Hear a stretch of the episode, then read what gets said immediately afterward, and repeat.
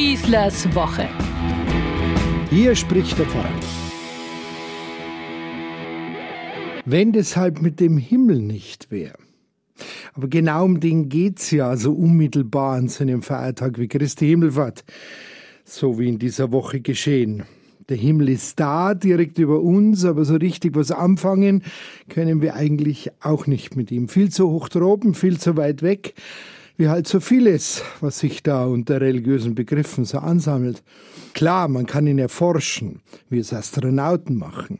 So einer ist Reinhold Ewald. Er war 1997 auf der Mir. Seit 2015 ist er als Physiker Professor für Astronautik und Raumstationen an der Universität Stuttgart. Und er erzählt unglaublich spannend, auch für Erwachsene, und mitreißend vom Himmel und wie er ihn erlebt hat während seiner Zeit als Astronaut, wie aufwendig und risikoreich Raumfahrt überhaupt ist, wie sehr man die Zeit im All unbedingt nützen muss und wie intensiv man auf diese Zeit vorbereitet wird. Das kühlt natürlich auch das Emotionale ab, meint er, deshalb etwas ernüchternd für uns. Der Himmel, in den hinein man mit der Rakete abhebt, das ist einfach ein ganz anderer Himmel als der, den man ihm im Kommunionunterricht beigebracht habe, meint er.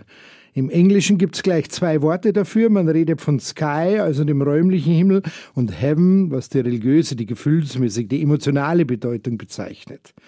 Er habe nicht erwartet, in den Heaven zu fliegen, sondern es war schon klar, dass seine Zielrichtung eher der Sky war, also die räumliche Entfernung von der Erde nicht irgendwelche abgehobenen Sphären. Weder habe er erwartet, dort den Englein näher zu kommen oder sogar mystische Erlebnisse zu haben, noch habe er sie gehabt, meinte er.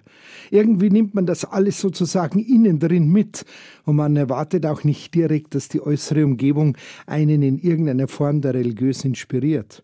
Aber das ist ihm in jedem Moment ganz wichtig gewesen. Vom Weltall aus ergibt sich eine neue Perspektive auf die Erde. Der einzige bunte, vielfarbige Punkt unter vielen anderen Planeten. Nein, religiöser sei er dadurch nicht geworden. Aber er könne jetzt viel eindrücklicher schildern, was zum Beispiel im Buch Genesis beschrieben wird. Diese Trennung von Dunkel und Hell, diese ganzen scharfen Kontraste, die man also beim Blick auf die Erde und beim Blick in den dunklen Himmel oder des Universums als solches dann hat. Oder diese Scheidung von Land und Wasser, die man von oben ganz wunderbar sieht. Das sind ganz scharfe Trennlinien, wunderbar geformt und mit vielen Farbänderungen.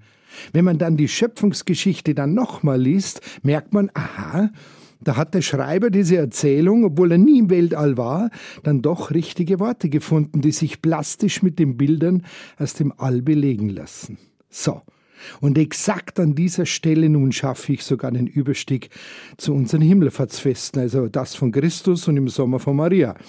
Von der Wolke ist da die Rede, ein Symbol, das man verstehen muss, sich erklären lassen muss, wie von einem Astronauten, um nicht hilflos in den Himmel zu starren und den Blick auf die Realitäten zu verlieren, so wie es den Freunden Jesu kurzzeitig ergangen ist. Beim Wüstenzug des Volkes Israel ist auch von einer Wolke die Rede, die am Tag vor den Nomaden herzog und ihnen den Weg zeigen sollte, das Symbol sagt, Gott geht mit seinem Volk, er geht auch mit uns, er bleibt uns nahe, auch wenn er verborgen ist und niemand ihn sehen kann. Die Wolke als Zeichen der Begleitung. Die Apostelgeschichte erzählt, dass Jesus von einer Wolke aufgenommen wurde. Wieder das gleiche Bild, dasselbe Symbol aus dem Alten Testament. Jesus bleibt zwar künftig den Augen der Menschen verborgen, er ist in die Herrlichkeit Gottes aufgenommen worden, aber er ist seinem Volk nahe. Die Jünger und die Jüngerinnen Jesus sehen in den Himmel und erkennen im Schauen ihren Auftrag auf der Erde. Darum geht's an diesem Tag. Sie träumen aber nicht von einem Wolkenkuckucksheim, sie verstehen die Botschaft der Wolke und des Himmels richtig. Wir können auch von religiöser Erfahrung sprechen, die sie im Augenblick der sogenannten Himmelfahrt machten. Doch gilt für diese Art von Erfahrungen das, was Paul Gauguin einmal sagte. Wer sehen will, muss die Augen schließen. Oder unser berühmter Antoine de Saint-Exupéry, mit dem Herzen sollen wir sehen.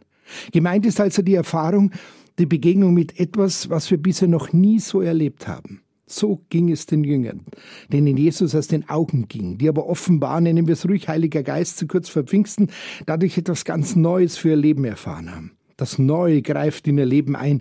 Es verändert es. In der Zeit, als sie mit Jesus gingen, handelte er. Jetzt liegt es an ihnen, seine Botschaft in den Mund zu nehmen und mit Hand und Fuß zu bekennen.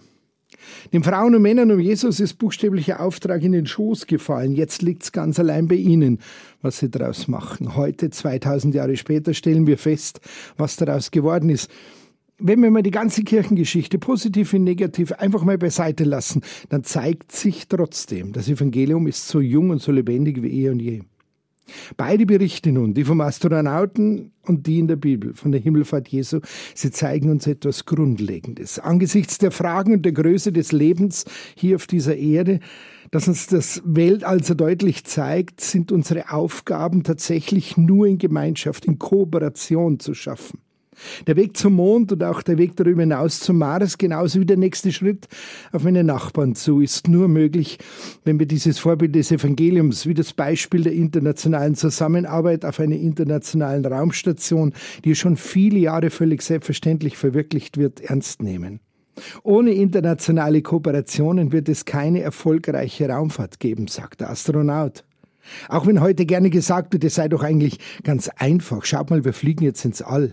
Aber so einfach ist Raumfahrt nicht. Das weiß auch ein Elon Musk mittlerweile. Und die Fragen des Universums sind nicht umsonst eigentlich eine gemeinsame Anstrengung wert, bevor man sie aufklärt.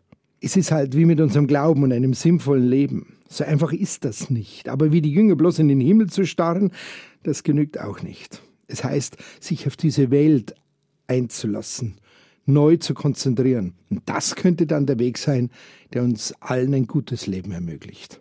Ich wünsche euch eine gute Woche auf dem Weg zum Pfingstfest. Euer Pfarrer Schießler. Schießlers Woche, ein Podcast vom katholischen Medienhaus St. Michaelsbund und dem Münchner Kirchenradio. Vielen Dank, dass Sie sich wieder meinen Podcast Schießlers Woche angehört haben.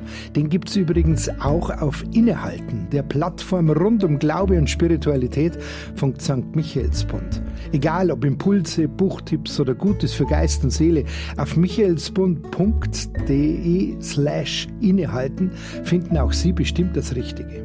Klicken Sie doch einfach mal rein und tun Sie sich was Gutes, Ihr Pfarrer Schießler.